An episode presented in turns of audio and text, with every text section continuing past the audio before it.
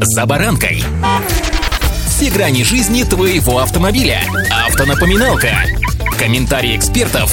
Советы по обслуживанию автомобилей в программе «За баранкой».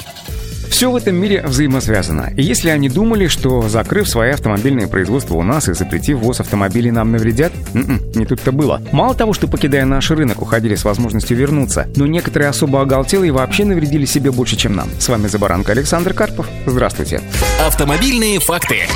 Тут такая ситуация, друзья. В Японии обвалился рынок поддержанных автомобилей из-за санкций против России. Ни для кого не секрет, что любили мы этих раскосов. У меня вот тоже, например, был свой персональный самурай. И что теперь? Введенный запрет сильно ударил по японскому бизнесу, отмечает агентство Reuters. Компании, занимающиеся экспортом в Таяме, до запрета ежемесячно поставляли в Россию более 6,5 тысяч автомобилей. Сейчас же бизнес сократился на 70%, пришлось увольнять сотрудников. Дилер поддержанных иномарок в префектуре Ниигата столкнулся с падением роста в своем бизнесе от 20 до 50%. К прошлому году, когда санкции в других странах ужесточились, Россия покупала более четверти японского экспорта поддержанных автомобилей по средней стоимости почти 8200 долларов. Это больше, чем вдвое превышает стоимость 2020 года, когда Россия занимала порядка 15% экспорта поддержанных автомобилей Японии. Как показывают торговые данные, эти продажи могли превысить 2 миллиарда долларов в нынешнем году, прежде чем Япония ввела собственные, более жесткие санкции. По данным российского аналитического агентства «Автостат», более половины из 303 тысяч поддержанных автомобилей, импортированных в Россию за первые 8 месяцев года, поступили именно из Японии.